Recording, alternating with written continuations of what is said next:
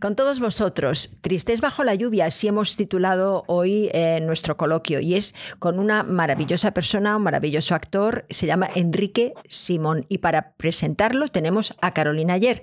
Ya sabéis que es una de las mujeres más activas dentro de la familia de cine, que está dentro de la comisión de festivales, que, que está organizando todo lo que está pasando en Málaga. Bueno, pues un abrazo y con muy, muy, muy contentos de que esté con nosotros Enrique Simón.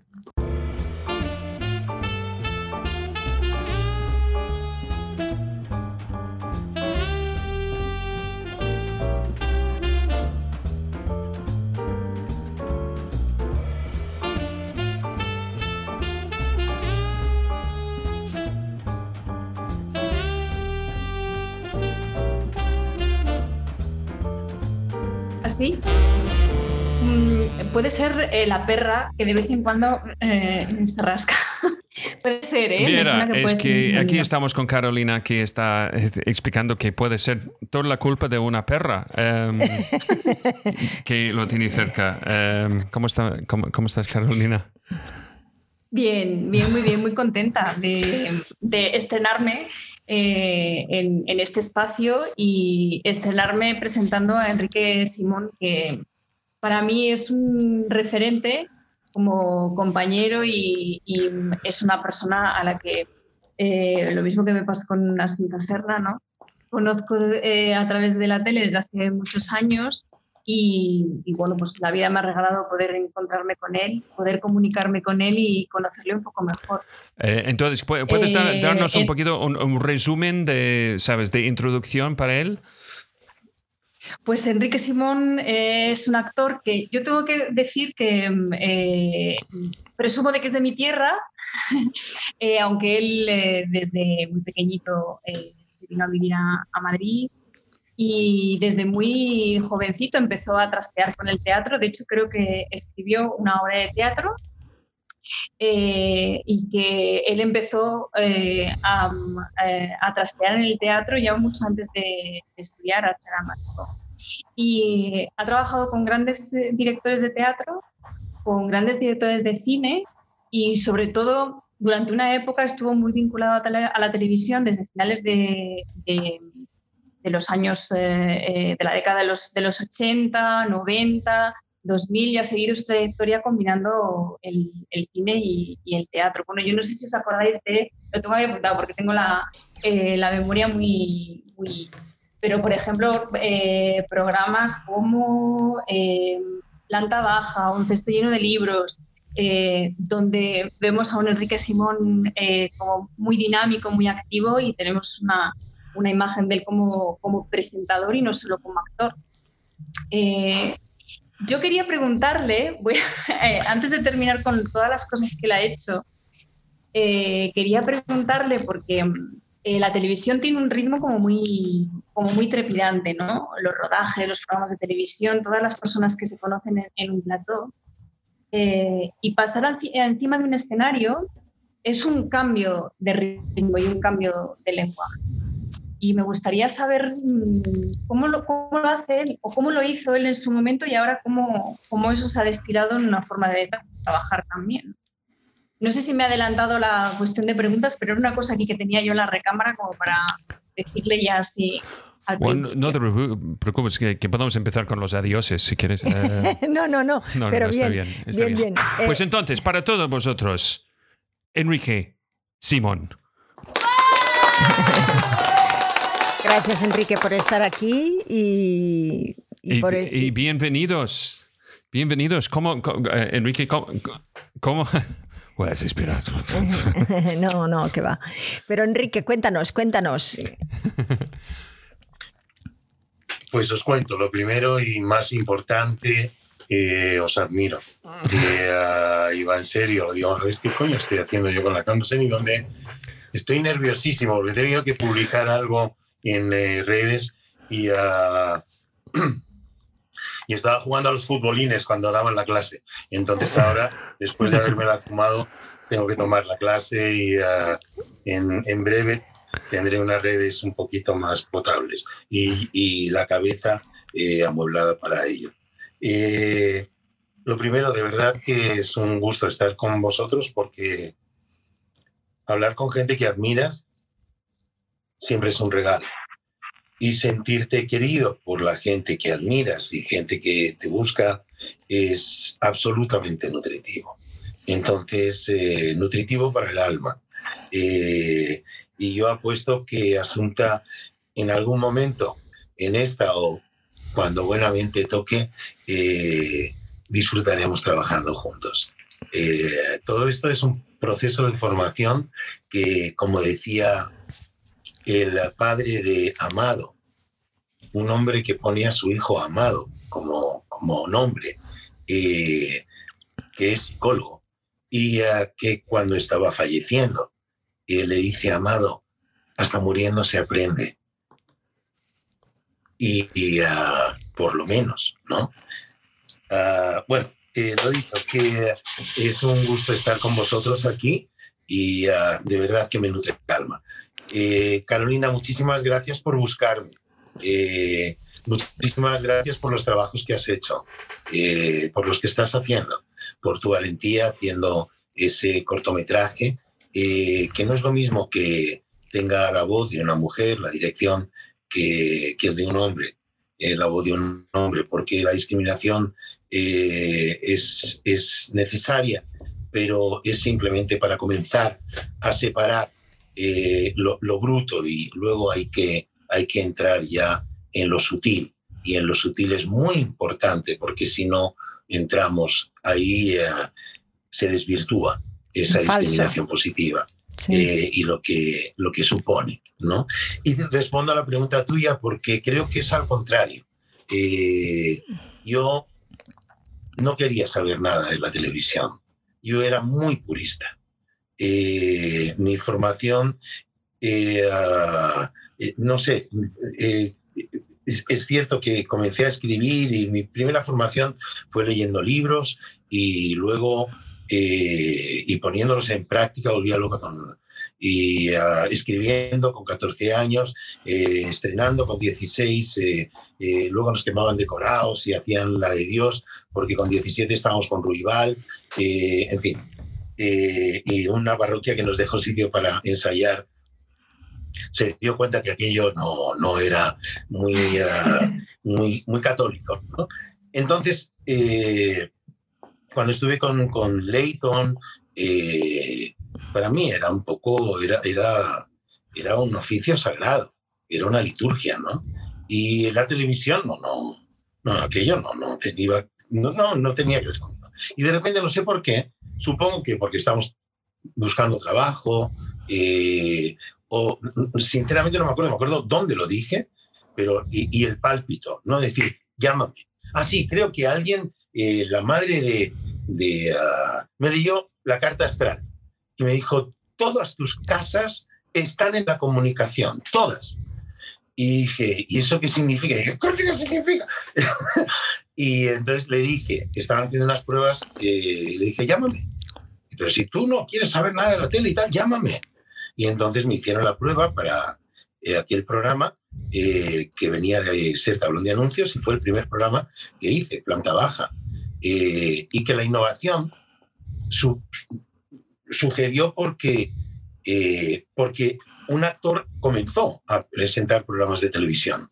Y entonces, claro, los recursos que tenemos eh, como actores eh, ahora son muy comunes, pero entonces solamente había periodistas y, un, un, un, descerebrado o un tipo más o menos sensato haciendo cosas que a ellos les parecían permanentemente sorprendentes, permanentemente sacando eh, punta a, las cosas, pues, eh, pues daba mucha riqueza, ¿no? La riqueza que se ha ido eh, pues consolidando. Veníamos de un país en blanco y negro y poco a poco pues comenzaron a entrar los colores y yo tuve la suerte de nosotros de asistir a ese proceso que ha dejado muchos muertos por el camino, pero también mucho conocimiento adquirido que nos ha costado, ¿no? Entonces, eh, ahora tenemos un país en, en Technicolor, pero asistimos a un país en blanco y negro, ¿no? Y ese, ese tránsito de las televisiones públicas de, a, sí, a las privadas,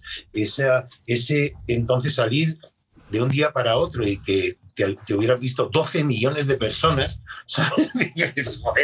era, era, era una barbaridad. ¿no? Yo creo que hay otra cosa, es, que no solo estamos en Technicolor, estamos en 4K con sonido en 5.1.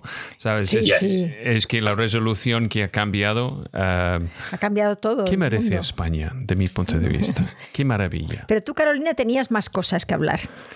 Sí, no, eh, em, claro, él decía que, que, realmente no querías, pero que aprovechaste esa, e, esa, oportunidad, ¿no? Y de repente te encuentras en el medio de, la televisión y te dejas llevar y ahí desarrollas gran parte de tu, profesión. Combinas también esas épocas con, con trabajo teatral y, y, y, ¿dónde te sientes que eres más eh, actor? ¿En la televisión o en el teatro? La conducción de programas, yo siempre utilizo técnicas eh, eh, eh, actorales, pero en una conducción de un programa, ahora mismo nosotros hablamos, hablando somos nosotros. Entonces, la autenticidad es la honestidad, es la honestidad del ser humano. y aunque utilice recursos, esa sinceridad se agradece mucho. Sin embargo, cuando estás trabajando como actor, eh, creando personajes, te tienes que quitar del medio. Es muy, muy agradable que no tengas ego cuando estás presentando, pero es imprescindible que no lo tengas, pues, que lo dejes al lado cuando estás trabajando en, en, interpretación real. Y creo que a partir de ahí es un poco como ¿A quién quieres más? ¿A papá o a mamá? O sea, sinceramente he estado en obras de teatro que eran eh, un poco pesadas eh, y otras que he sido tan feliz eh, igual en audiovisual. Entonces creo que el trabajo de concentración se facilita mucho cuando, cuando a quién quieres papá o a quién quieres más, pues, pues a quien está más equilibrado, a quien está tratando mejor en ese momento, a quien, y si cobras un poquito de distancia, a lo que quieres es la paternidad, que es lo que, lo que, a lo que perteneces, ¿no? Entonces nosotros, eh, yo pertenezco a este oficio eh, que tiene muchos pequeños oficios, ¿no? Scott está escribiendo y es feliz y escribe también porque sabe el mecanismo del actor. Es, eh, es curioso que dices sinceridad, es porque George, George Burns dijo, la clave de la interpretación es la sinceridad. Si puedes fingir esto, lo tienes, sabes, lo tienes fácil. Eso es nuestro querido George Burns. No, me, ahora me cuesta toda la noche de hacer que antes hice toda la noche. Em, entonces, para, ¿tú recuerdas tus primeros trabajos en, en cámara, en cine y televisión? ¿Cómo han ido después de la experiencia de teatro? Esa es una pregunta que yo tengo para todos los actores, porque yo recuerdo mis primeras experiencias en, delante de la cámara fueron bastante traumáticas. ¿Y cómo ha sido para ti, Enrique? Igual, traumático. ¿Y cuánto, y cuánto tiempo, cuánto fue el momento donde pensaste, vale, ahora lo entiendo? ¿Sabes? De, trabajar en cámara. En Sáhara. En Sáhara. Cuando, porque tuvimos la, es una película, una road movie que hicimos con Antonio Rodríguez Cabal. Coño, eh, esto tiene poca batería, disculpad. pues entonces. Eh, Five minutes later. Eh, una película que hice con Antonio Rodríguez Cabal, que fue una road movie y que estuvimos tres meses en el desierto. Entonces ahí te da tiempo a hacer muchas cosas. Te da tiempo realmente a, a a entender todo el proceso actoral, a entender todo el proceso cinematográfico, eh, a entender al otro eh, y quitarte un poquito del medio también, como, porque estamos muy, muy, muy vulnerables eh, cuando trabajamos ¿no? como actores, pero, pero tenemos que estar al servicio y entender que los otros también necesitan de, de una de trabajar para ellos. ¿no? Entonces, ese esquema eh, que comenzó ahí, para mí se acabó en esta entristece porque fue una película muy contrarreloj, muy sin presupuesto y que el protagonista lleva, llevaba mucho peso de la película. Afortunadamente bueno, afortunadamente cada trabajo es diferente, ya lo sabéis, pero eh, no tenía demasiado texto y entonces eh, pude trabajar todo un mapa emocional. Eh, era un poco diferente porque había pocos personajes y entonces digamos que la repentización era menor. Repetizas en el momento que dices acción, pero ya está. no, no, no, hay menos elementos en, en juego eh, que cuando tienes eh, siete personajes alrededor, ¿no? Yo creo que hay, hay, un aspecto... Es, Sí, un, un, aspecto yo creo que eh, en nuestra formación, en nuestra experiencia en teatro, es, es, es, la experiencia de trabajar para uno mismo dentro del contexto de la historia. Y entonces yo creo que la gran dificultad que tiene el actor en formación es de entender que no trabaja solo. No solo esto es, pero su trabajo depende en, en, en el baile con absolutamente todo el resto del equipo. Y esto es como hemos pasado 20 años formando actores en cámara. Esto siempre ha sido el, el parte más complejo y la única manera de lograrlo ha sido de crear un, hacer un rodaje. Claro, sí. Carolina, te veo que tienes ganas de preguntar cosas. Sí, pues sí, tampoco quiero que decir, porque también surge en la conversación y es, es interesante, ¿no? Las cosas que van surgiendo sobre la conversación. Em, como el título del coloquio es Tristeza bajo la, eh, eh, la lluvia, es como si dijéramos eh, dos trabajos em, uno de ellos que te, que te, aporta un premio en el Festival Internacional de Cine de Nueva York el año pasado. Y, y eh, el otro trabajo de teatro del texto de Juan Millorio, que es eh, una maravilla, conferencia sobre la lluvia, que, que, son dos trabajos que de alguna forma, uno en el audiovisual y otro en el teatro, eh, abordan de una forma poética la visión sobre el amor y sobre la vida y la muerte. ¿no? Eh, ¿Cuán importante para ti es la poesía dentro de, estos trabajos? A mí me parece que la a mí me parece que estamos haciendo poesía todo el rato. Eh, que la admiración, eh, que, que, transgredir un poco los pequeñitos, mediocres y vulgares que somos para admirar un poco más y, ah, darle un más de profundidad de campo.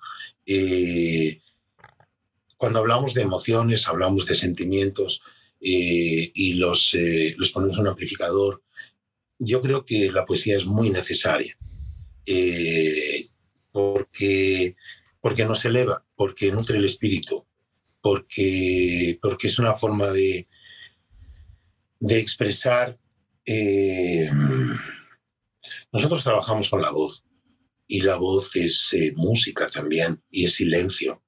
Y la poesía tiene un tempo, tiene unos tempos propios que hace que sea como un buen anuncio. Eso cuando estás hablando de una poesía escrita, pero hay una poesía visual, hay una, hay una exaltación de ciertos sentidos que, elevan el espíritu. Y creo que eso es importante en, este, en, todo momento.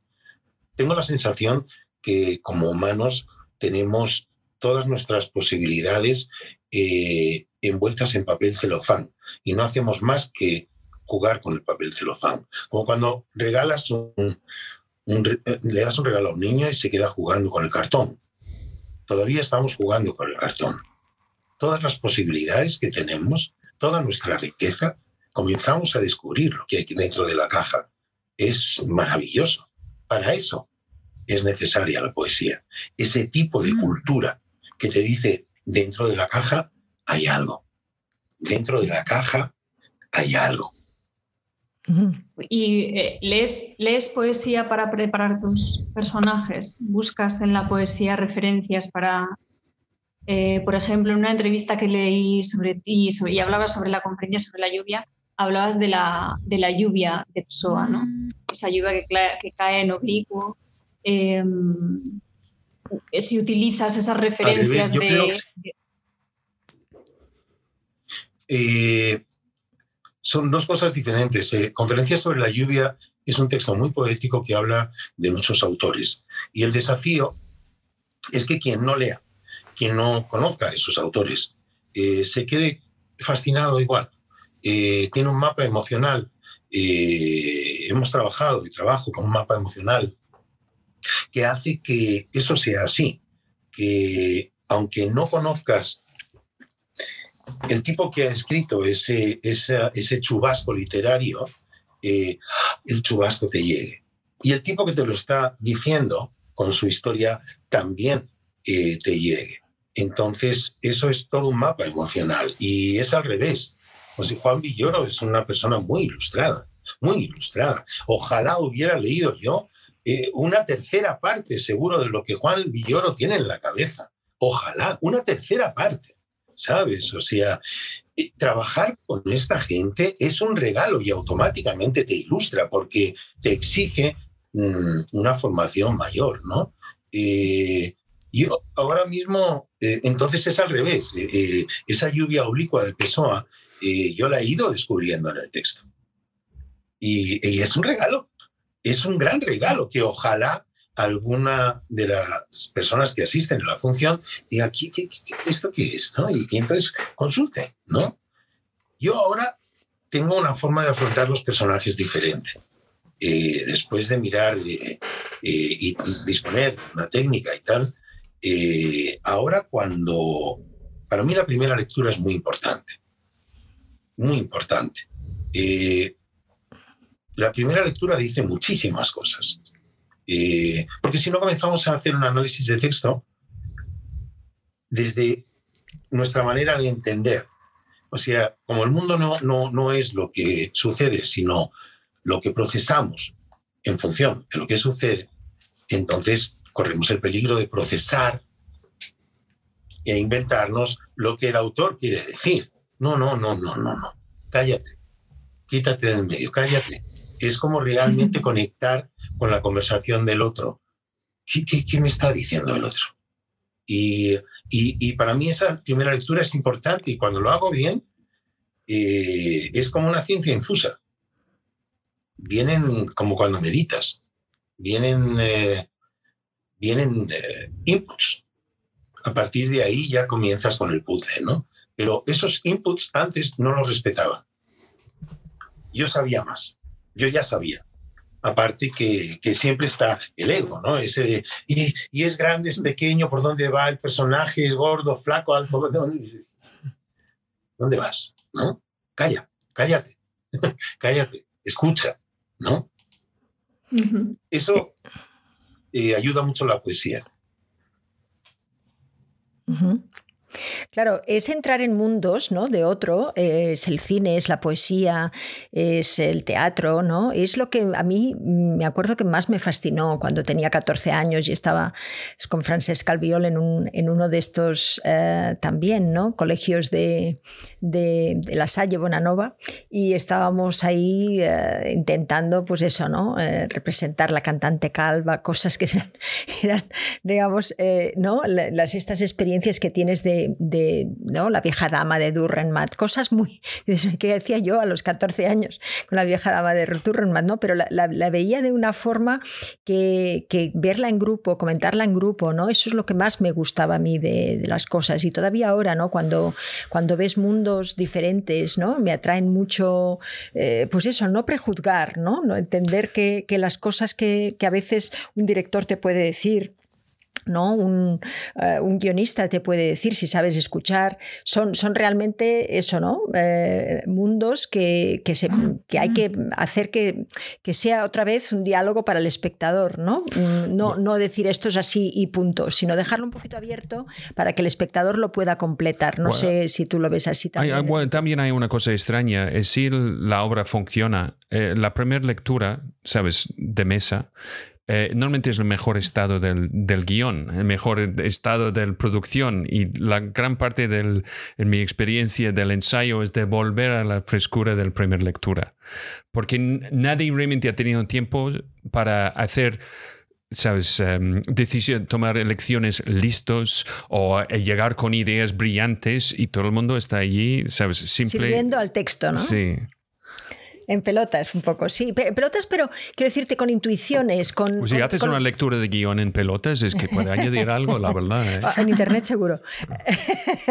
no, pero, pero no, esa idea de, que, ¿no? que los puntos, los dos puntos, cosas que a veces no nos va bien respetar y que seguimos adelante y que de, repente estamos construyendo al mismo tiempo que leemos, ¿no? Y esa inmediatez de ese momento, ¿no? Donde estamos eh, concentrados pues, con, con esos quieros, esas voluntades de ese personaje, es cuando se produce la magia, ¿no? Y a veces, pues eso, cuando estamos recordando el texto, cuando tenemos eh, ah, cosas delante, se nos, se nos olvida lo primordial, que es realmente generar preguntas al espectador, ¿no?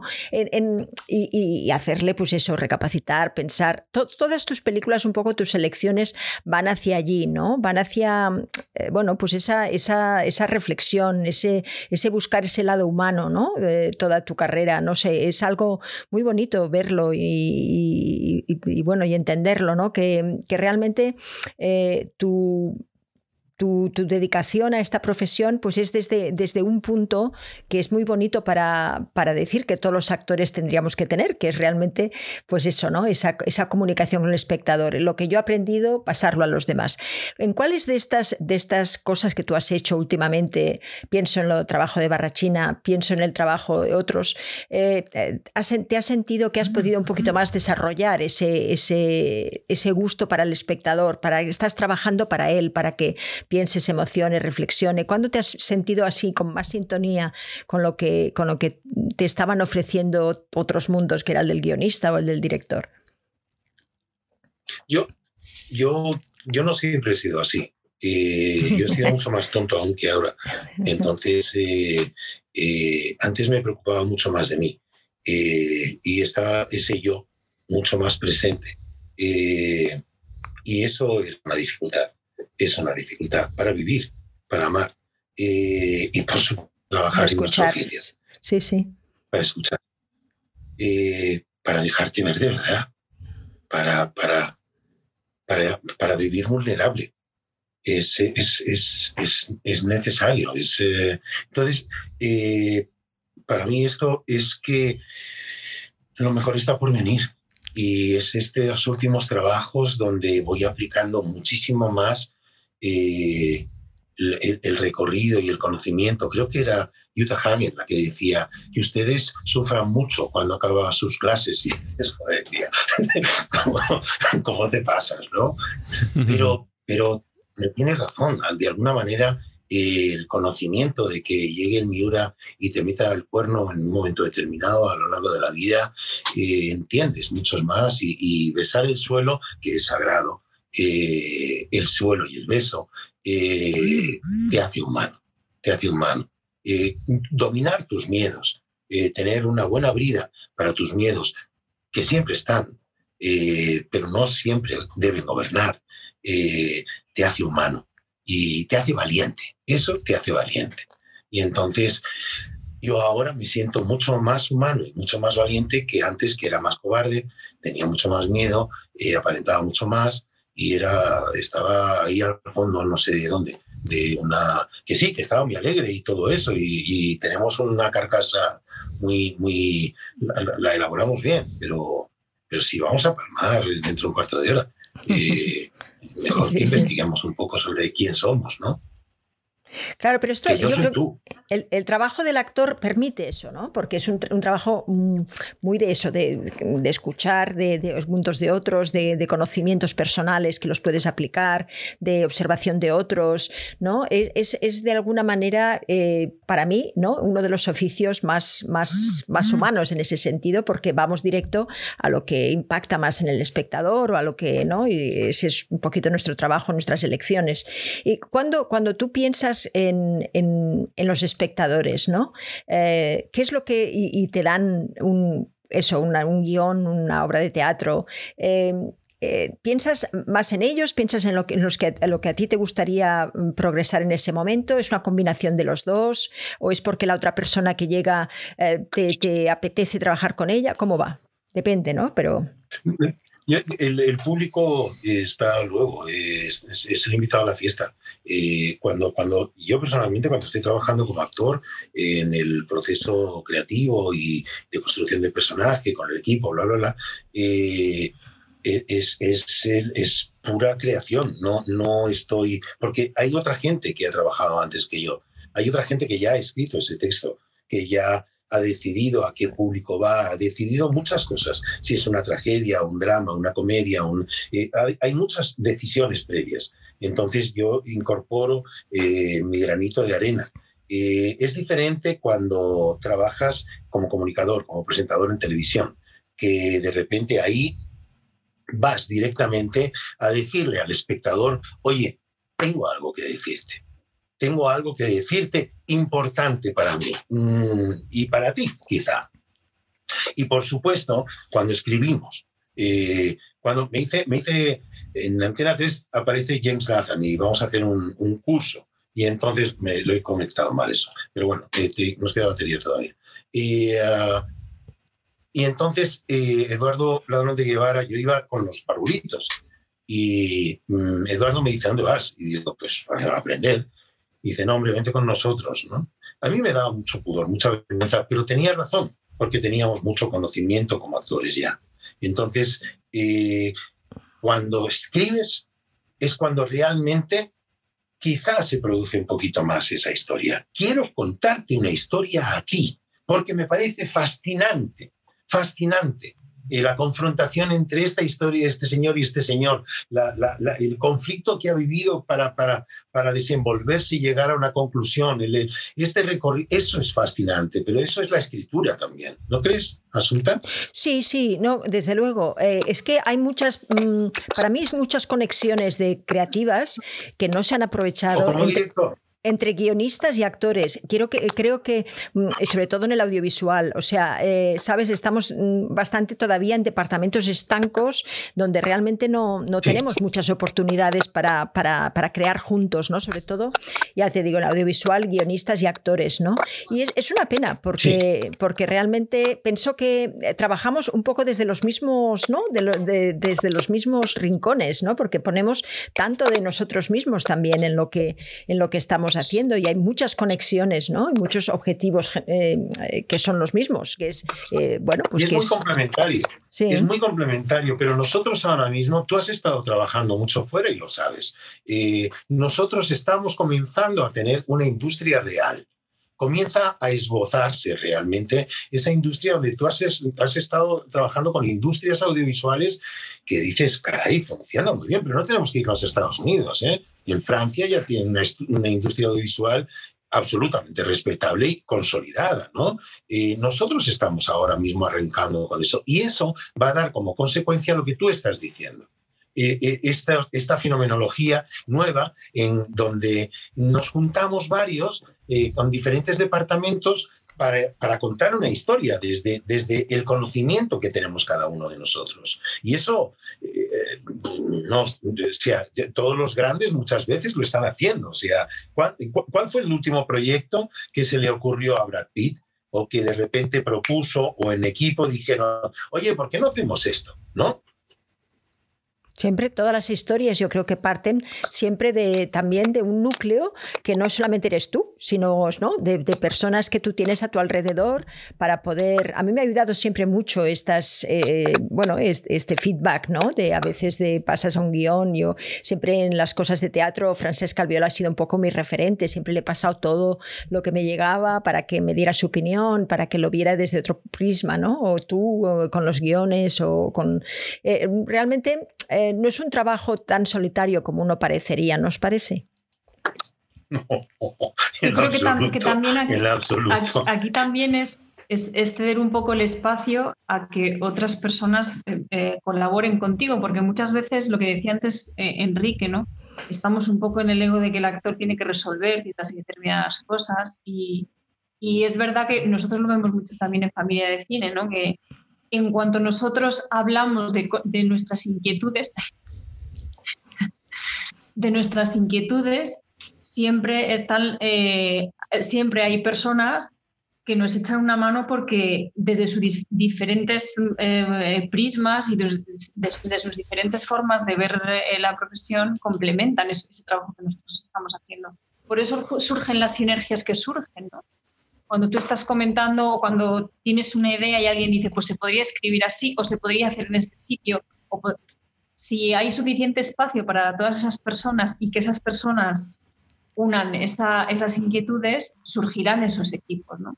Es verdad que para eh, personas de la industria que ya están encarriladas en ese, en ese camino, pues eh, quizás es mucho más fácil encontrar los recursos, pero yo creo que esa inquietud en este momento está como muy a flor de piel.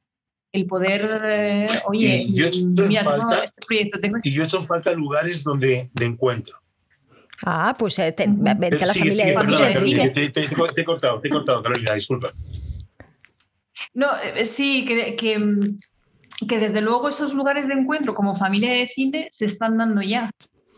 Eh, si nosotros eh, estamos abiertos a encontrar y a trabajar en equipo, esos espacios eh, existen ya y empiezan a existir con mucha fuerza, ¿no? Y, de hecho, aquellos proyectos que, por ejemplo, en Familia de Cine se han un poco entregado a la confianza de Familia de Cine, están poniéndose en marcha y están rodando. Eh, con lo cual, yo creo que tiene que haber una actitud de apertura y de no trabajo solo, sino vamos a trabajar en equipo. Porque si uno está con el, con el ego del artista, entonces dice, no, no, yo lo, hago conmigo, con aquí dos personas de, confianza, pero bueno, a veces eh, tenemos que vencer ese, ese departamento estanco que tenemos de, no, yo me lo guiso y yo me lo compro. ¡Upa! Wow, ¿qué os pasa con los, los... pobrecina Carolina? Esto, son los. Carolina ha muerto. no, por Dios. Acabo de lanzarme mm, mesa abajo. Perdón. Orson Welles, em, eh, corrió por ahí una grabación de Orson Welles eh, que la ha colgado además Alex de la Iglesia. Eh, que en una entrevista que le hacen, dice, pero se le acusa de trabajar, de poner amigos suyos en el, en el rodaje y tal. Y dice, claro. dice, ¿cómo? dice, claro, yo quiero trabajar con amigos. O sea, yo, es, es, tienes tanto ganado eh, cuando estás trabajando con gente que la corriente afectiva, que la simpatía eh, está eh, a favor. Fíjate si personalmente habré cambiado con lo que decía antes, que yo antes voy a hacer una confesión de un pecado muy gordo, muy gordo, muy gordo. Yo antes quería ser el mejor, eso que no existe, pero lo tenía en la cabeza y, eh, en fin, eh, eh, bien, era, iba a decir penoso, pero no, es el recorrido que cada uno tiene, ¿no? hasta que un buen día te das cuenta que no, que es al revés, que no solamente el mejor no existe, sino que es contraproducente pensar algo así. Siempre han existido las tertulias, siempre han existido los encuentros, el contraste. Ha habido un tiempo en el que de nuevo acudo a este país eh, de cambio de blanco y negro a color, donde en blanco y negro había muchas cosas y mucha cultura muy buena, la copla, etcétera, etcétera, eh, cuenta muchas cosas y abandonamos todo aquello para ponernos a, cantar en un idioma que no conocíamos y, pintar eh, de colores también eh, desconocidos nuestras emociones, ¿no? Eh, está bien, pero ahora vuelve otra vez el encuentro, el reposo y eh, los colores de verdad. y esos siempre se hacen en equipo, siempre. En nuestro trabajo es así. ¿Con, qué, ¿Con, qué, personas? Pues has trabajado, pues yo qué sé, con, con, mucha gente que también ha hecho escuela, en el sentido que ¿no? Ha, tenido una trayectoria interesante, sobre todo desde ya desde tu principio, ¿no?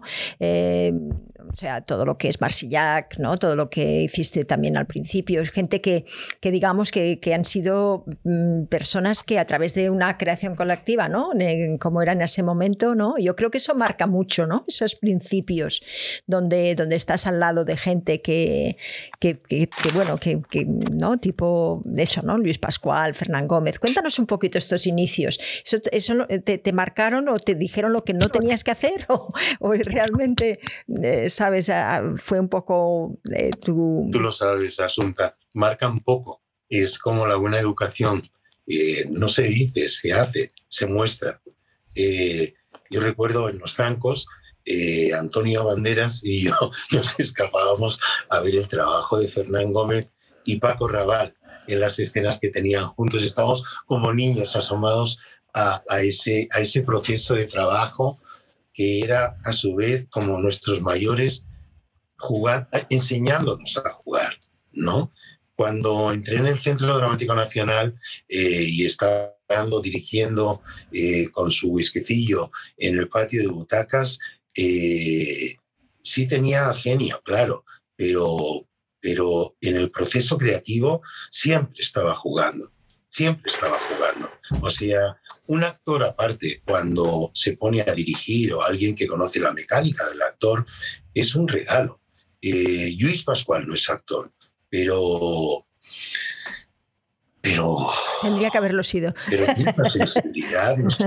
¿Cómo? ¿Cómo? Tendría que haberlo sido. no, no, sé, no sé, no sé, no sé yo tampoco, era, no sé. Era mal actor, perdón. Sí, sí, sí, sí, sí, sí, sí, sí, sí, sí, sí, es verdad. Como pedagogo era mucho mejor y conocía todos los recursos, todos los, toda la mecánica, ¿no? y yo creo que hay gente que conoce muy bien esa mecánica, entonces eh, eh, esos son los que te, porque te enseñan caminos, muy discretamente. Es como mm. casi un psicoterapeuta que te lanza una pregunta y dices, vale, ahora, ahora ya me toca a mí. ¿no? Eh, y, he visto trabajos muy, muy concienzudos, muy concienzudos, de gente eh, tanto dirigiendo como interpretando. A mí personalmente, eh, esa, esa antigua esa, es, nuestras generaciones anteriores. Yo recuerdo subir en, el, estábamos enseñando en María Guerrero eh, con Juan Diego y Juancho y tal, y me escapaba del ensayo para ver, eh, con tres sombreros de copa, ver a Bódalo y ver a Vero, eh, a Verónica Forqué. Y ah, me asomaba y, y, y, cada día era una lección, cada día era una lección verles trabajar. entonces,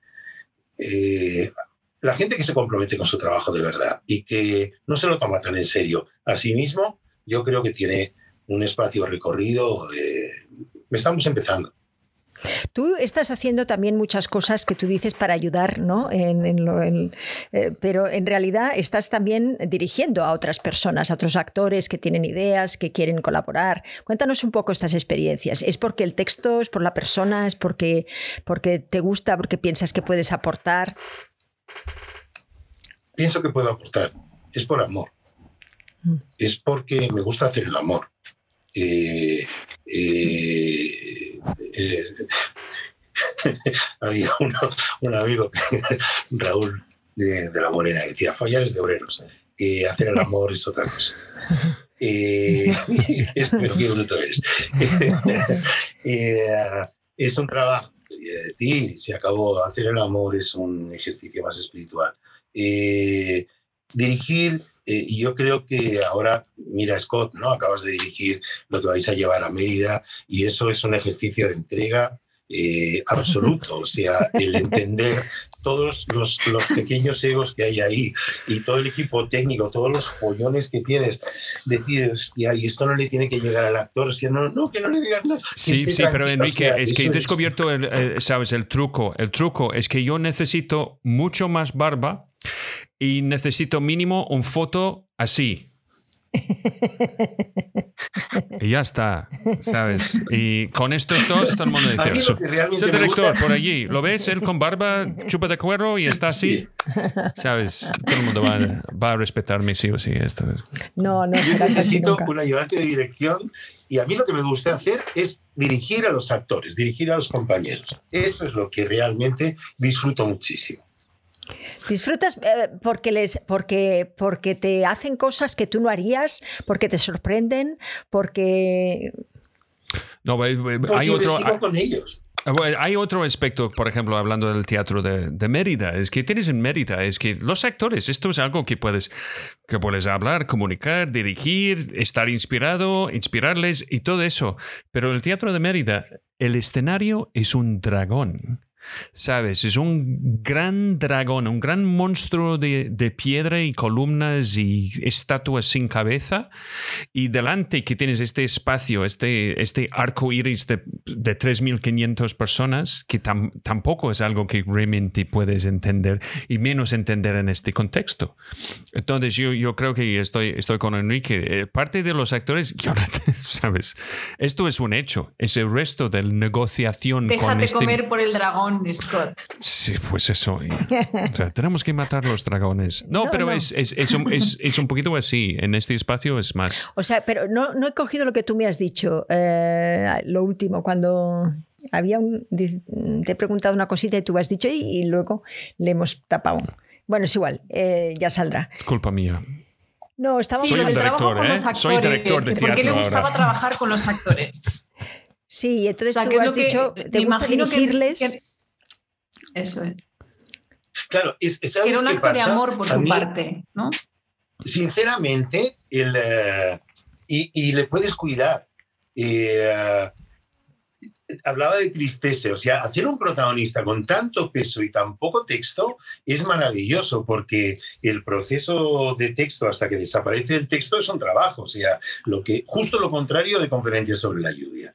Entonces, hay momentos en el proceso que aunque hay procesos, hay momentos que se sufre, que, que la incertidumbre, eh, eh, en fin, sostener todo eso se sufre. Y acompañar a un compañero que está sufriendo y no, y no, y, no sufrir tú. y ver los caminos y dejárselo ahí es maravilloso.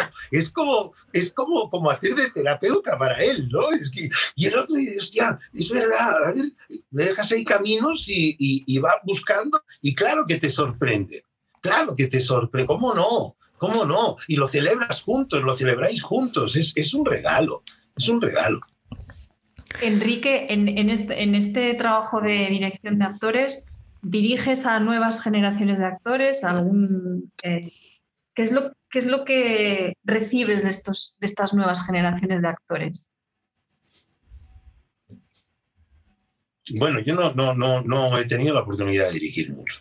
Eh, ahora estoy con, dirigiendo a Ursula Murayama, eh, que va eh, a, Casa México y también es un unipersonal, un cabaret unipersonal que tiene, es, la figura de Frida Kahlo.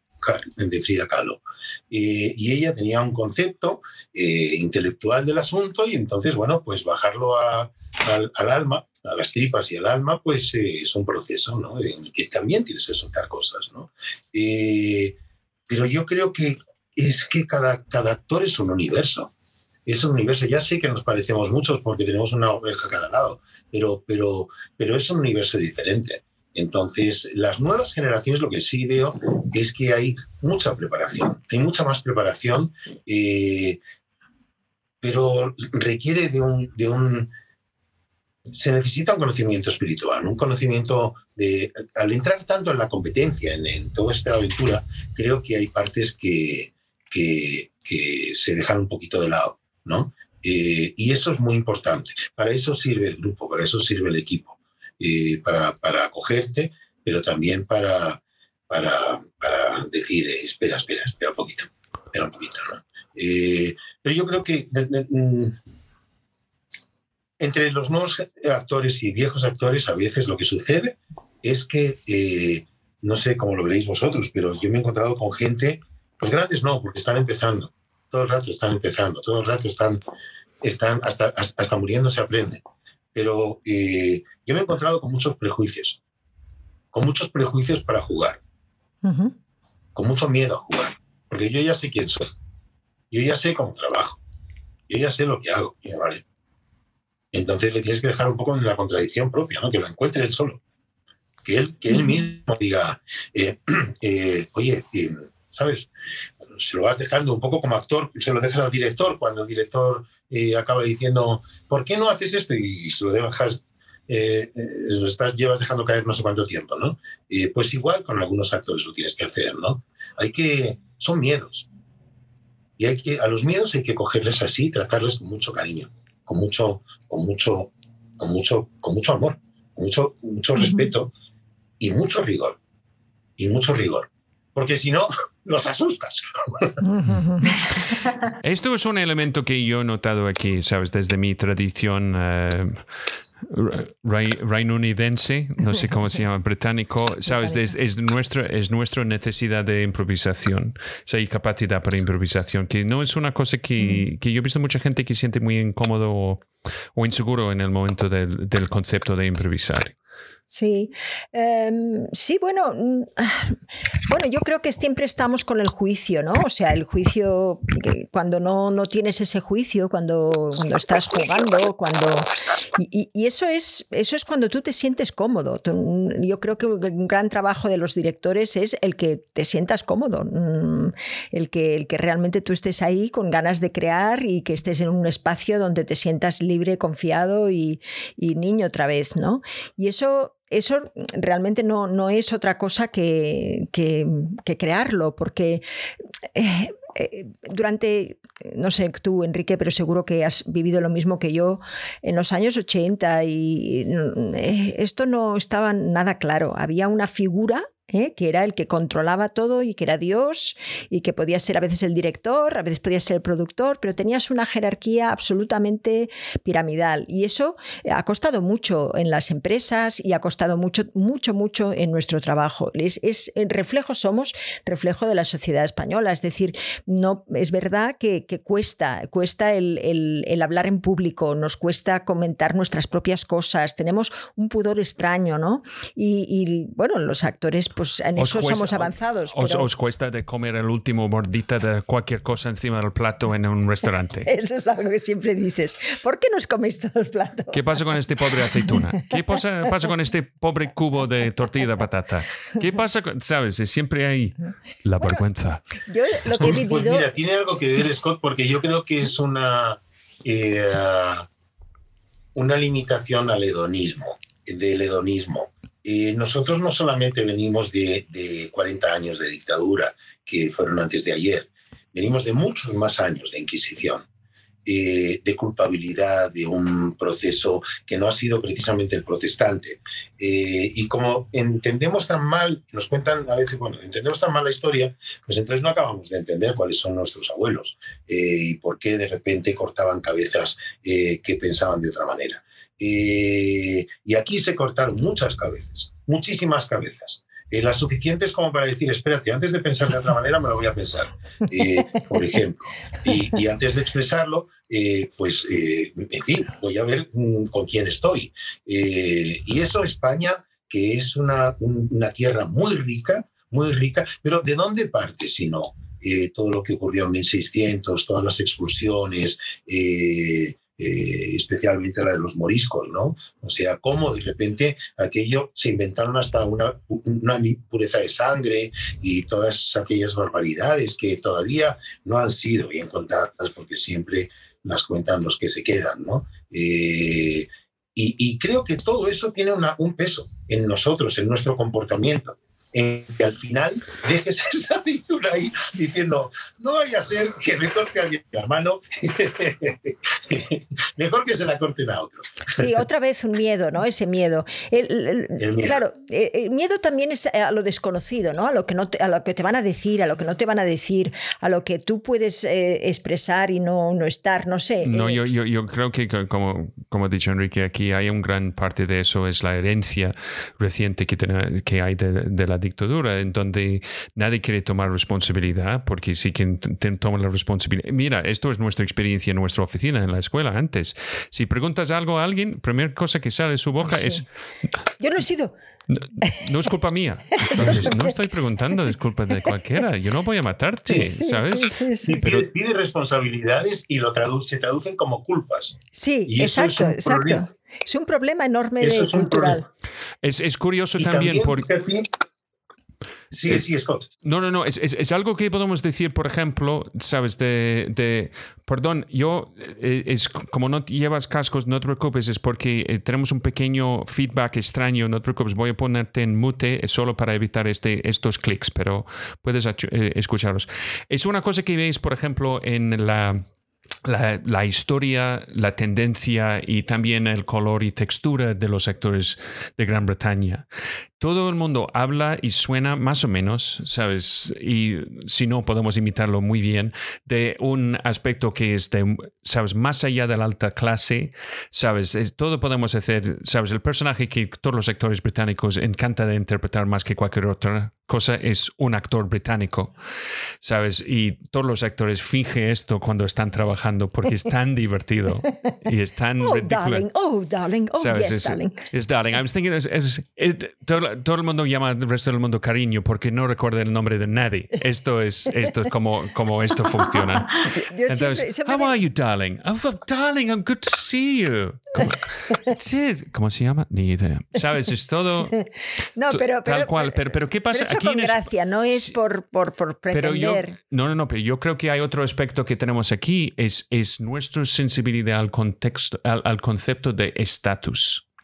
¿sabes? De cómo podemos ajustar nuestro estatus dentro de conversación, dentro de, de un frase, que es algo que yo veo gente que tiene un rechazo, un elemento de rechazo al interpretar este estatus. Tú nunca has tenido este problema, no. Asunta, porque tú has interpretado reinas y, duquesas y todo el resto. Pero es una cosa que yo veo con gente joven que tiene que no, no, no disfruta de jugar en este. Mm. No sé, yo creo que hay que jugar, para algo se llama play, y, para, que, para que realmente esto sea bonito, pues eso tienes que hacerlo con gente que, realmente también te guste, porque al fin y al cabo, mm, eh, pues vas a pasar muchas horas con esta gente, ¿no? Y, es, una, es una, gran, em, una gran habilidad de, ¿no? de cuando estás escogiendo los proyectos, de entrever, ¿no? De, intuir qué es lo que va, va a, digamos, a regir tu vida durante los últimos, de los próximos eh, dos o tres meses.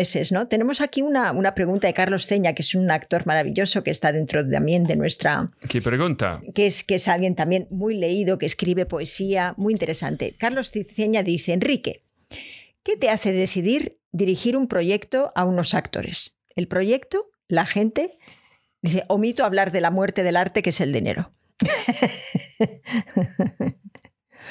¿Qué te hace eh, elegir un proyecto a la hora de dirigir a otros a compañeros? A los actores, sí, eso es. Es diferente. Eh, empiezo por la muerte del arte. Eh, ¿Qué dices? No es la muerte del arte.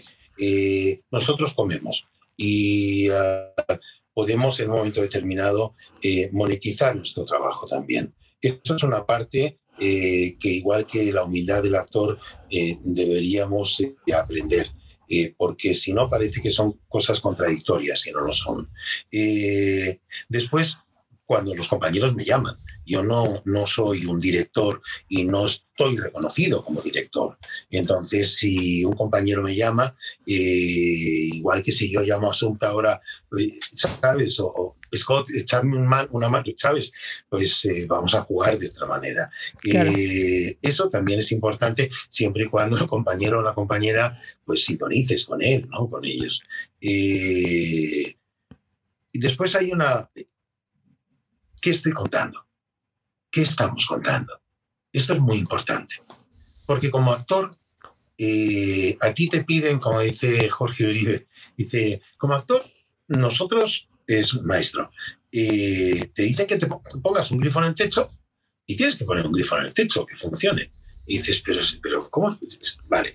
Y lo haces. Y, y, si tienes la habilidad y el otro lo escucha, después de poner el grifo en el techo, pues entonces mm, ve que ahí en la pared lo mismo es más cómodo, ¿no? Y tiene otra coherencia. Bien. Pero como director, no. Como director, tú decides dónde va el grifo. Entonces, como director, tú decides qué estás contando. ¿Qué quieres contar? Eh, ¿Por qué estás haciendo esa historia? Eh, ¿Qué pregunta quieres lanzar? Y eso es muy importante cuando estás en un proyecto, yo creo. Eh, porque define muchas cosas. Puede definir hasta el estilo. pero yo no soy, no, no me considero director. O sea, director de actores sí porque soy actor. yo soy actor y, en todo caso comunicador, creador. pero esa especialización que es magistral, de los directores con toda esa formación. Lo que acaba de hacer Scott, eh, yo me, merece muchísimo respeto. Eh, Tío, solo hace falta un foto de ti, ¿sabes? Necesitas un foto y todo el mundo va a tomarte muy en serio. Esto es como mi... No, tú sabes por qué yo digo eso. Mi, mi, mis años de escuela fueron los finales de los años 80. Entonces, estos fueron los, los momentos de las grandes obras de teatro del National Theatre, ¿sabes? Peter Hall, Trevor Nunn, todo esto es Royal Shakespeare Company. Entonces, siempre fue un foto dramático del director en blanco y negro con mucha barba, un chupa de cuero así, con un actor delante así. el actor era el que. Sí, el actor está como. Ya. Pues claro, y el director está como súper intenso, así, como revelado su vida, que, fue una cosa que parece cosas que ha caído desde las páginas de la Biblia, y siempre he pensado, que sabes, el director siempre ha tenido este... Un poco sí, sí, Moisés, Moisés con la tabla de los diez mandamientos. Sí, sí, sí, esto. Sí, fíjate que estaba pensando antes, Scott, estaba pensando antes que también en esta herencia de, dictatorial, de, de, relación piramidal, de, eh, siempre vertical, como el sindicato, eh, bueno, pues eh, hemos heredado algunas cosas que luego se reflejan, en la, heredamos en un momento en la forma de dirigir. Pero no, creo que es mucho más universal lo de la humildad o la falta de humildad, lo de la escucha o falta de escucha, lo del miedo o, o la valentía o cobardía es mucho más universal es mucho más universal. Sí, es, es parte del tema del concepto del liderazgo que yo creo que es un aspecto que es, es un, una materia pendiente para, para, para, muchos aquí porque sabemos y sabemos desde el punto de vista de actores es que solo vamos a subir a la montaña juntos. ¿Sabes? Es que tú puedes mandar al actor de hacer, de poner el grifo en el techo, pero si eh, no hay otra mejor idea o sabe cómo venderlo, es que nadie va a creer este aspecto de la historia. Y además que un fontanero gana mucho más que un actor. ¿eh? Esto que, que tengo que decir. Sabes, yo dije una vez a un productor, págame como un fontanero. Me dijo, tío, no tenemos tanto dinero. ¿eh? Sí, sí, sí. Enrique, em, yo sé que te vas esta tarde a un estreno eh, ah, sí, eh, claro, Teatro La Latina. Y mm, bueno, antes de, finalizar este encuentro, que yo me Voy a ver Ser o no ser, precisamente, ah, dirigido ah. por Juan Echanove, ah, eh, que habla de nosotros, entre otras cosas. Eh, y de la situación te quería preguntar, universal. ¿Qué es el, qué es el mentidero de los milagros? Ah, el mentidero de los milagros. Pues mira, el mentidero de los milagros tiene que ver con lo que estábamos hablando antes y que vosotros estáis generando. Eh, tiene que ver con el lugar de encuentro. Eh, ah, lo hice el año pasado. y ah, mm, a veces te tienes que asociar para... Fue al revés, o sea, se te ocurre algo y tengo, tenía esa idea, sigue estando esa idea ahí. Y eh, es generar un lugar de encuentro donde nosotros, los podamos eh, explayarnos. Y no solamente podamos explayarnos de una forma teórica, sino también práctica. Y además compartirlo está inspirado en, eh, la filosofía en el mentidero de los representantes, aquí en, eh, la, eh, calle León, en la zona de las Huertas. y la primera edición, que fue muy difícil de hacer, muy difícil porque fue sin tiempo, pues se trataba de, de generar un lugar de encuentro en una carpa y un lugar de encuentro en la parte de fuera, en todo el entorno. Entonces, eh, y sigue estando vivo, o sea, la idea sigue estando por hacer. Eh, un lugar donde el arte y el teatro, eh, o sea, la, la, narrativa efímera, estuviera en un lugar también efímero, con todas sus expresiones o sea, eh, performance, eh, ah, con todas sus expresiones. Eh, y esa es un poco la idea. Un lugar donde la gente pueda acudir y saber que van a ocurrir cosas y que incluso puede ser que deje de sentirse solo, porque ya nos ocuparíamos nosotros de ella. ¿no? Pero bueno, salió un 5%, un 10% de lo que de toda esa idea, que hoy precisamente digo, a ver si hablo con uno de estos, eh, de los grandes, ¿no? de, los, de los que tienen recursos para hacer una cosa así, aunque no se necesitan tantos recursos. Se necesita lo que vosotros sí tenéis, Se necesita unas claves organizativas y un, que eso es muy importante, eh, medir las fuerzas. Quiere decir, eh, tú es posible que puedas subir el Himalaya, no, no me cabe la menor duda. Ahora, si vas con esas chancletas, vas a tener problemas y lo mismo no llegas. Entonces, no puedes subir el Himalaya con chancletas. Eh, si el objetivo es el Himalaya, necesitas unos recursos diferentes que tienes que mirar previamente. Eso es producción. Y como yo no soy producción, pues, pues te encuentras con problemas eh, que tienes que subsanar. Pero bueno, uno va aprendiendo. Pero el mentidero de los milagros es algo que ha funcionado, que funciona, que va a funcionar. Funcionó. Lo, hicimos el verano pasado en eh, Madrid Río. Eh, lo hice además con una idea, coincidió con, con, el estreno de, de, en Bellas Artes de Conferencia sobre la Lluvia y lo hice con un feriante, una persona que está acostumbrada a montar ferias. Y entonces, bueno, eh, esto de mucha mierda nuestro, como viene de ir a las ferias, eh, dije, coño, pues si un feriante me pregunta, eh, pues, pues un feriante y un actor juntos pues pueden hacer cosas divertidas. Eso que decíamos de monetizar también, ¿no? Y de, y de demostrar al público, yo creo que hay muchas asignaturas pendientes y una de ellas es la pedagogía eh, del espectador, generar nuevos espectadores. En Cataluña, si lo hacéis, eh, Pou lo está haciendo en sus teatros, pero aquí se hace muy poquito. Entonces, todo eso, generar unas clases gratuitas eh, eh, a gente que tiene la necesidad de, de, expresarse, de, de, que la voz, ¿qué es la voz? ¿Qué es la expresión corporal? ¿Qué es la danza?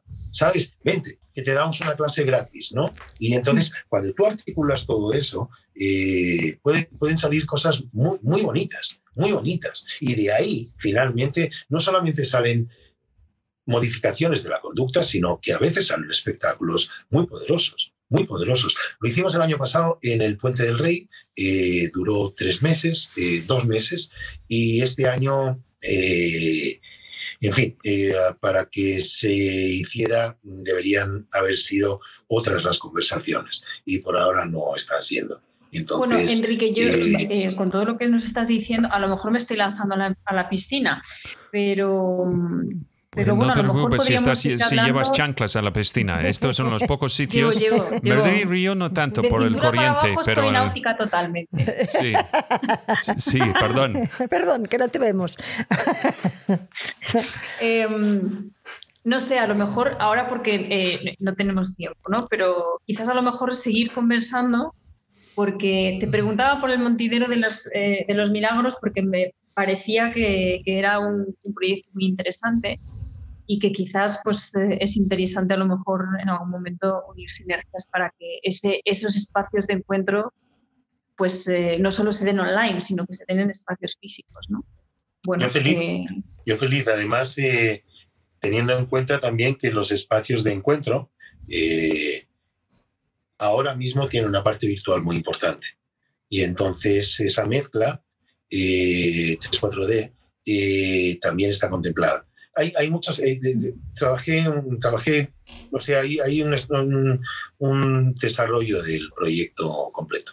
Eh, ¿Encontraste algún tipo de financiación o, o, algún tipo de.? Encontré esta financiación, este hombre que tenía este espacio eh, y entonces tenía que darle un nombre, accedió a él, pero todo era un poco.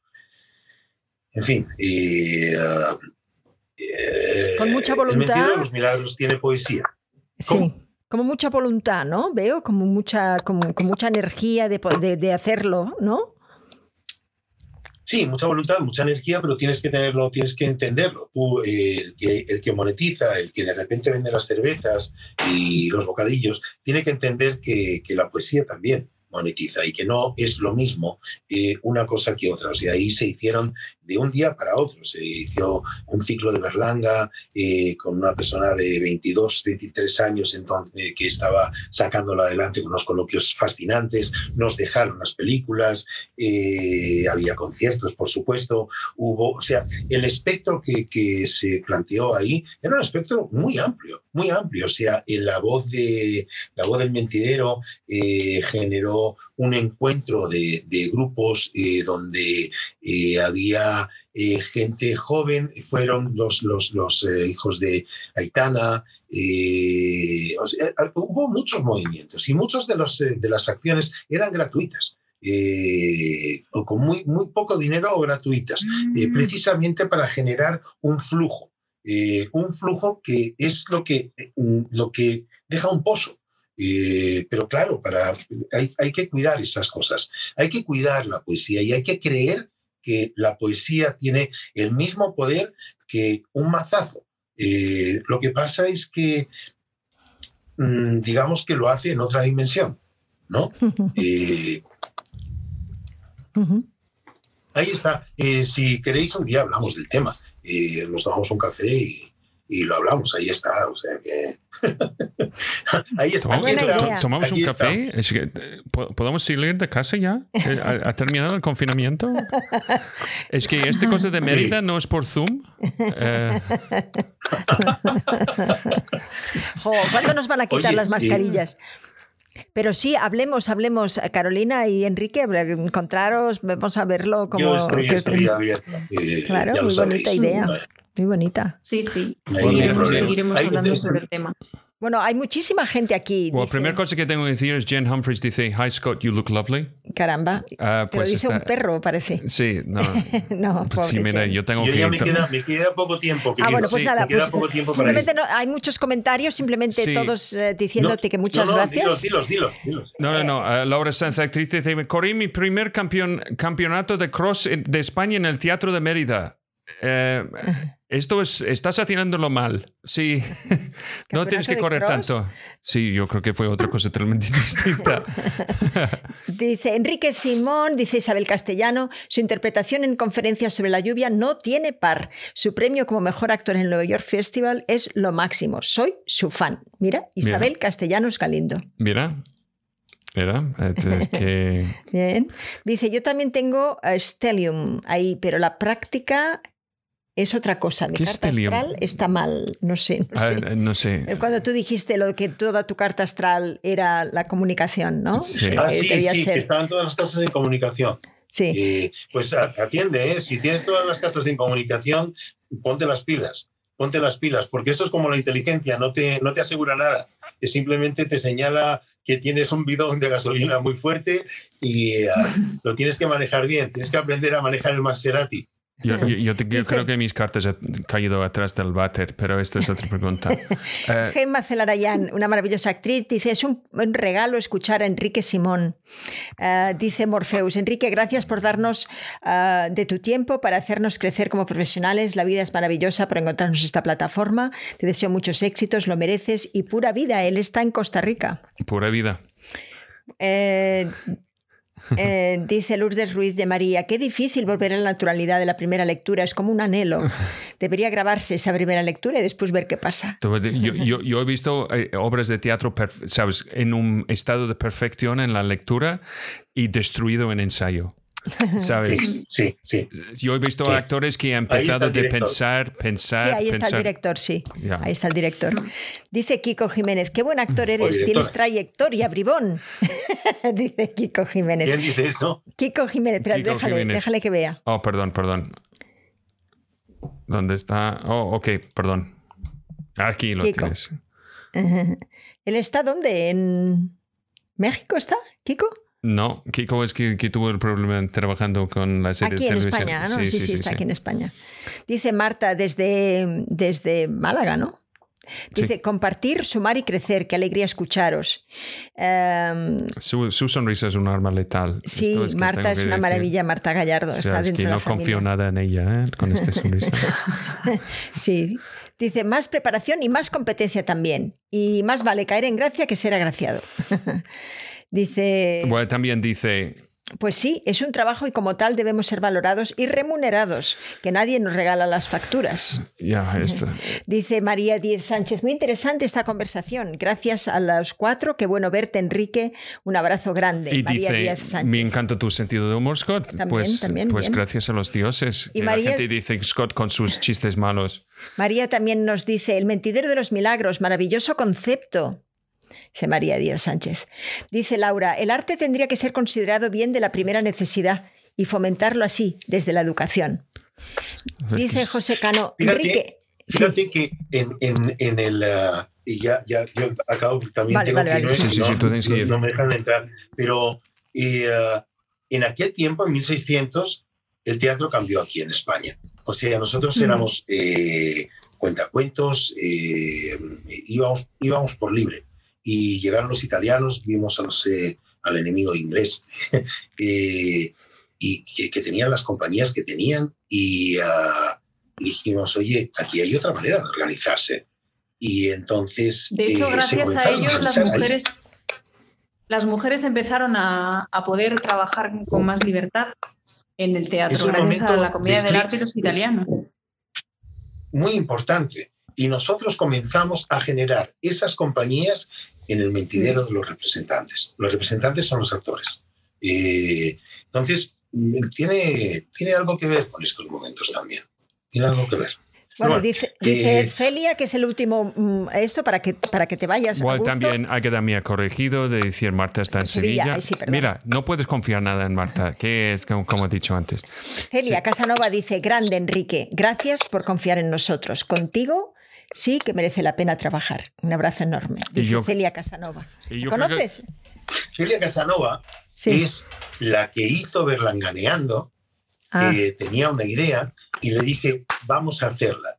Porque la conocí siendo script en Tristece, tiene un talento y esa mujer va a dirigir cosas potentes.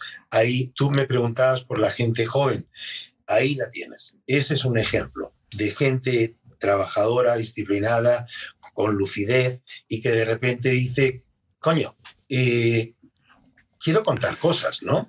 Eh, pero no me atrevo. pásanos el Y un teléfono, buen día se encontró encima de un escenario diciendo, pues cuéntalas. claro, qué bien, Pásanos qué el bien. teléfono, Cuando reconoces eso, ¿verdad, Enrique? Cuando reconoces eso, qué bonito debe ser. Joder, Sí, sí, a nosotros Joder, pasa también con nuestros alumnos. Bueno, te dejamos. Y sí, Celia Casanova, pásanos Ey, lo mira, que eh, quieras si vienes a la familia un día y te invitamos. Mira, eh, una, una- una cosa que dos cosas para terminar. Enrique, ha sido un placer haberte visto de nuevo y me acuerdo de ti cuando nos conocimos muchos años atrás en la película Tanger, cuando era figurante. figurante. Eres grande. Sí, no hay, eh, no hay nada mejor en la vida de encontrar a alguien años después y tener recuerdos bonitos de, De ti. uno, claro. de- sí, esto es... eh, Y que tú ya ni te acuerdas, ¿no? Pero que dejaste una huella con esa bonito, persona. qué Bonito. bonito. Es, es por eso es muy importante lo que nosotros hacemos en los rodajes, porque creemos que estamos, en, estamos ensimismados en nuestro trabajo, pero todo el mundo nos mira. Y entonces, mm, si tú te tiras un pedo, huele mucho más, suena mucho más y todo mucho más que si se lo tira a otra persona. Eh, tenemos que tener mucho cuidado con lo que miramos y no miramos, decimos y no me... Yo, yo creo que eso es... eh, hay gente que es maestra en ese sentido. Es ser- claro, porque es maestra de vida. Es ser buenos, es ser buenos líderes, ¿no? Buenos líderes es lo que tenemos que ser en el rodaje también. No, Somos- tenemos mucha responsabilidad porque somos también embajadores para el resto de los actores del- de la historia. Sabes que es, es fácil de generar prejuicios. Mira, para terminar rápidamente, eh, no, Félix, no, no, no, no. José dice, José dice, Enrique, empezaste con... En teatro con 16 años con una obra tuya y tres años más tarde estabas con Abre el ojo de Francisco Rojas Torrilla y dirigido por Fernando Fernán Gómez. Fue, ¿Cómo fue trabajar con él? Una Esto, te- maravilla, ¿no? eh, esto Pero- tiene que ser otro día. sí, tiene que porque ser él otro tiene día, que porque ir. tiene que irse. Bueno, no sé. Gracias. ¿eh? Gracias. Pero ¿cómo fue? Pues fue descubrir Sí. la vida más allá de la vida. Y eso es lo que tenemos que hacer todos los días, descubrir la vida más allá de lo que creemos que es la vida. Y te llega a veces un tipo como este y te dice, quítate, quítate que te vas a poner de verdad. Sí, sí, sí. Un grande Fernando. Fernán Gómez. Eh, mira, eh, Ce- Celia, de antes, Casanova Mesas. Hablad eh, conmigo cuando queráis, encantadísima. Te admiro desde hace muchos años. Un abrazo para todos. Muchas gracias para ti. Un abrazo grande, Enrique. Mira, vamos a tener un pequeño after Enrique, show. Tú tienes que ir, gracias. Enrique. Muchísimas estreno. gracias por estar aquí. Carolina. I love you. I love you. Nos Hablamos, vemos. en Gracias, contacto y Asunta, seguimos gracias, hablando. Gracias a Eso los es. tres. Eso Gracias es. a los tres. Qué gracias por venir a este Sois encuentro. Un regalo. Mucho ánimo, seguid adelante. Estáis haciendo algo muy bonito, muy importante. Gracias. Gracias. Enrique. Adiós. Adiós. Pues mira, esto ha sido Adiós. Enrique. Gracias. Em, ahora, em, pues aquí estamos. I think we're alone now. Nosotros con Carolina. Eh, qué bien, qué Bueno, bien. vamos a tener el after show dentro de poco. Sí, pero- pues eso. Entonces, la otra cosa que quiero hacer antes de terminar, si estás en YouTube, recordar seguir el canal, danos un like, mira la lista de reproducciones porque hay 380 directos allí, que es súper popular ahora mismo, ¿sabes? Es ah, con Rodrigo Cortés, que, que también ah, hay mucha gente nueva que, que ha visto este, esta entrevista con él por, em, porque él ha- lo ha mo- movido en su Twitter, que es muy activo. em, que Qué está, es- no, no, no, es- es- está, está muy bien. Y, y además que él, él tiene sus podcasts que, que merece la pena de escuchar, em, que es todo, todopoderosos y em, ah, hay dragones, esto es la otra cosa. Y también si estás en Facebook, eh, recordar de darnos un like, porque estamos solo 95 likes de 10.000, que yo, yo tengo estos pequeños... Esco, tengo, tengo que decirte una cosa. ¿Qué?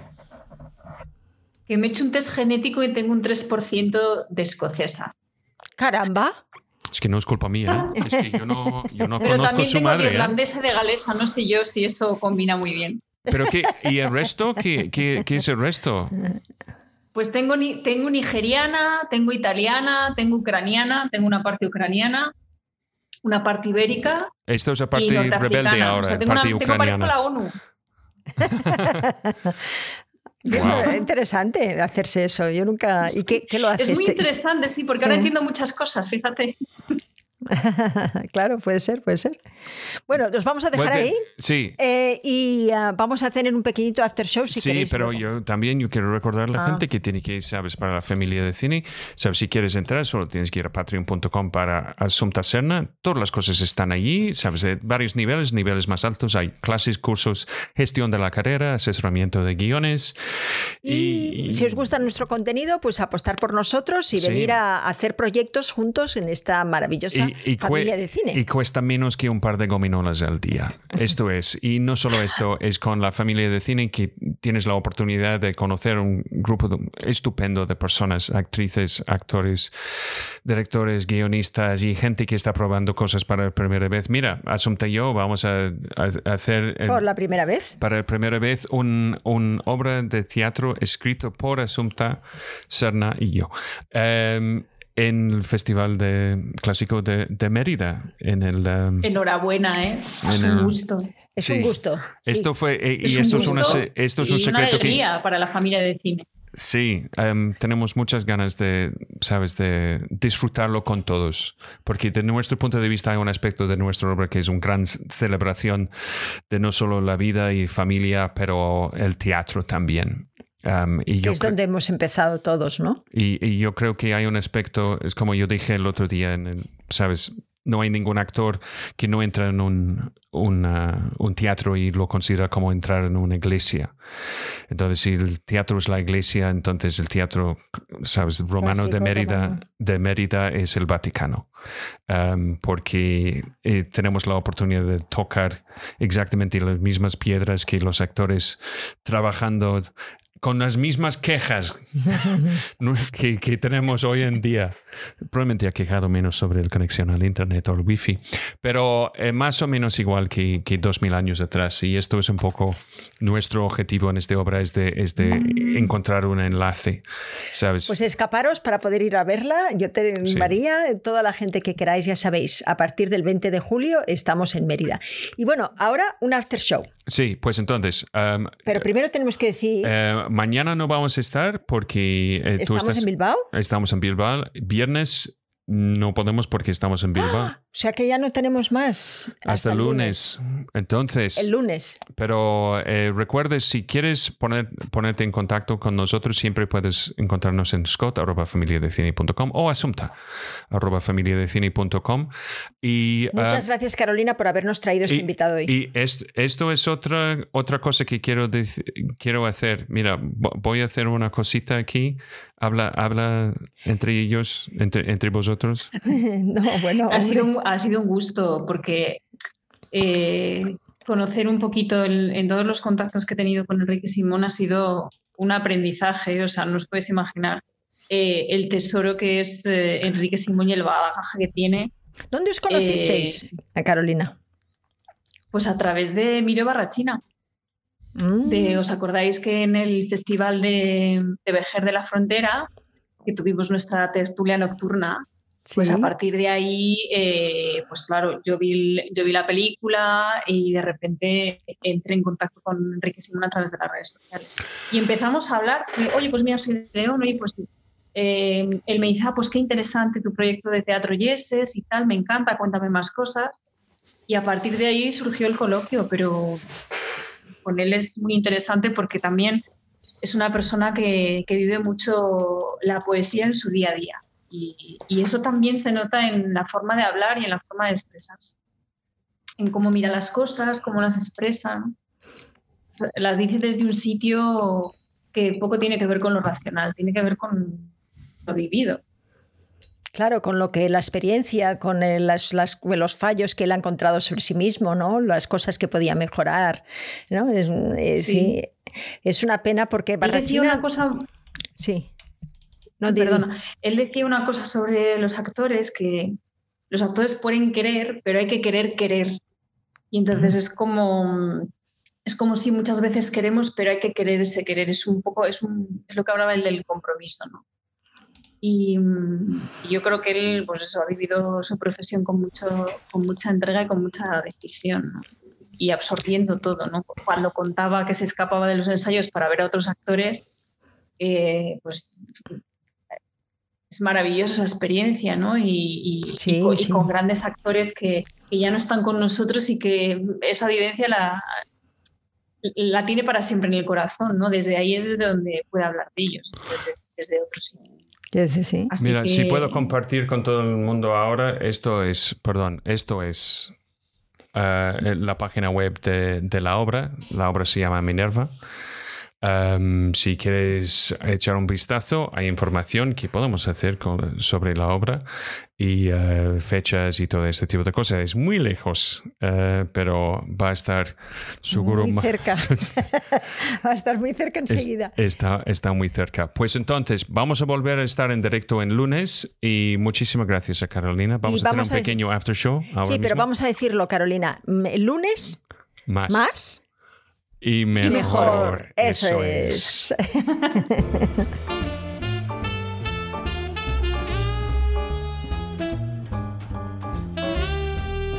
Vale.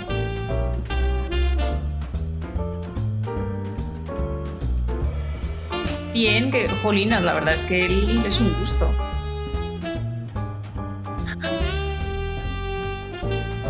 Ujú. Sí, sí, sí, hablo Guau, con mira, él. aquí sí, estamos sí. otra vez. Um, ya, entonces uh, ha sido un poco extraño. Hemos levantado a las seis y media de la mañana para, ¿sabes? Ir todos juntos, toda la gente de Madrid, ¿sabes? Con capuchas para si nadie puede vernos, a llegar a, a Mérida y tuvimos el- la rueda de prensa y una cena con, ¿sabes? Una comida con todo el mundo y devolver otra vez. Siempre en estos sitios se aprende, porque siempre hay cosas ¿no? interesantes. Eh, por ejemplo, en Vejer, ¿no? Fue cuando tú conociste a Barrachina y cuando tú trajiste ahí, ¿no? Siempre en los festivales, la- las reuniones con gente, ¿no? Te pueden aportar mucho más también. Y es, es- es Sí, muy bonito sí, cuando sí, somos capaces, ¿no? De, de salir de, nuestra, de nuestro sitio. Ujú. Sí, es eh, ya, es- y, y- y además de todo eso, la gente que hemos encontrado, hemos conocido, um, es interesante, por ejemplo, también que, que dijo eh, Rodrigo Cortés después de, sabes, en un tuit después del um, directo en viernes, de decir que esto ha sido distinto que la mayoría de las entrevistas que él hace. ¿Sabes? Y yo creo que esto es, um, ¿sabes? Llegando de nuestro punto de vista, a veces es un poco... y- y- Es un cumplido. y- Es un ¿Ah? cumplido. yo Bueno, no solo esto, es, es- es también la gente que está, está con nosotros en directo haciendo preguntas. Esto es... ah, Sí, que habéis estudiado también el personaje, que aportáis mucho. Sí, sí. No, está, está estupendo. Sí, también es un- estupendo. que que identifique una familia de cine con esta forma diferente, ¿no? De, De comunicar, de hablar, de conversar. de, dialogar. Y, sí. y yo creo que esto es eh, enriquecedor para, para ellos porque se sienten a gusto y, y se sienten en familia. y nosotros que tenemos esta impronta, pues, pues la dejamos en la gente que viene a vernos. ¿no? Claro, claro. Y, luego, pues muchas cosas pueden pasar. Claro, sinergias, eh, cosas que podemos generar. Mira, aquí dice uh, María, Díaz Sánchez, dice, hasta el lunes, me encanta que lo, uh, lo, que hacéis. Gracias por traer a Enrique y Carolina. Estuvimos a punto de trabajar juntos hace años.